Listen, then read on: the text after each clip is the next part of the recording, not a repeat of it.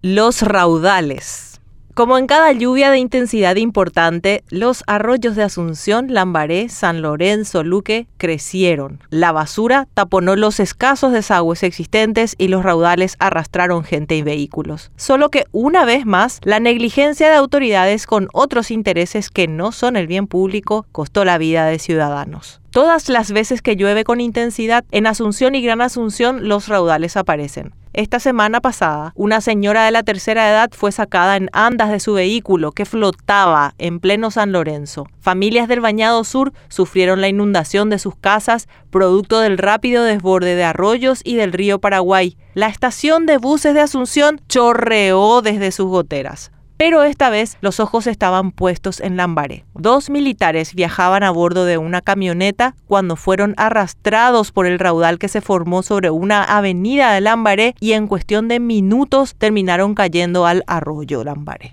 La camioneta fue encontrada enterrada casi un kilómetro aguas abajo. El cuerpo de uno de sus ocupantes fue hallado el sábado. De su compañero nada se sabe por el momento. Mientras, en otros puntos del país, tornados, granizadas y crecidas de cauces hídricos dejaron 35.000 damnificados y una niñita fallecida. En estos duros momentos para el país, ¿dónde estaba el gobierno nacional a cargo de Santiago Peña y, no cabe ninguna duda, Horacio Cartes? Estaban haciendo grupos de oración con organizaciones religiosas a las que no les cumplieron la promesa de derogar un acuerdo con la Unión Europea, pero sí les vienen cumpliendo el avance en la implementación del plan que proponen para la educación sexual en escuelas y colegios públicos, con contenido muy poco científico, con sesgos religiosos y también machistas. En Lambaré, los vecinos cuentan que atan sus vehículos para que no los lleve el raudal, pero el intendente, Rosa Guido González, Colorado, se excusa